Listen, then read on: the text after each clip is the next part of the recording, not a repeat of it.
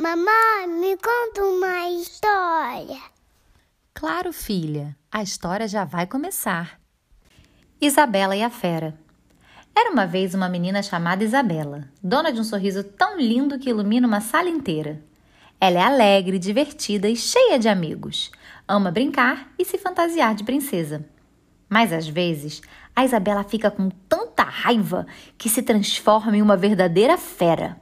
Parece que aquela menininha linda desaparece e no seu lugar surge um bicho peludo e com dentes afiados, digno de conto de fada.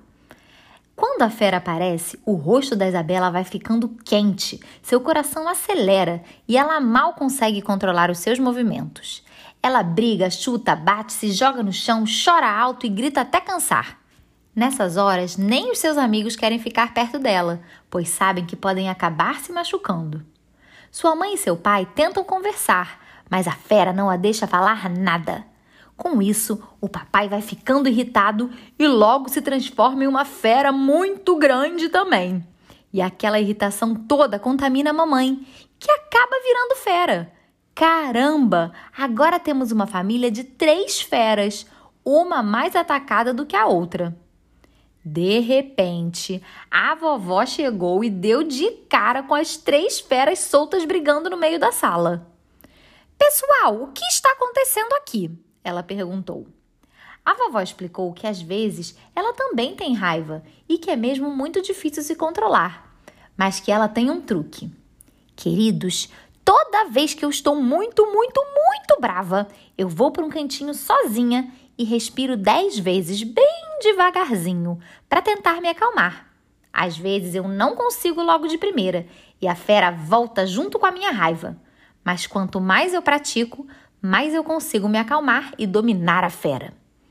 Os três prestaram muita atenção e começaram a fazer a respiração com a vovó. Eles foram acalmando até voltarem a ser papai, mamãe e Isabela. Ufa! A vovó então deu mais uma dica.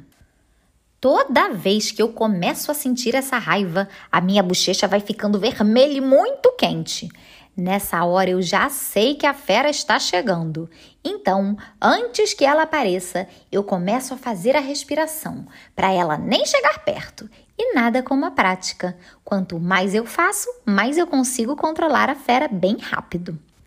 Papai, mamãe e Isabela aprenderam uma lição muito importante.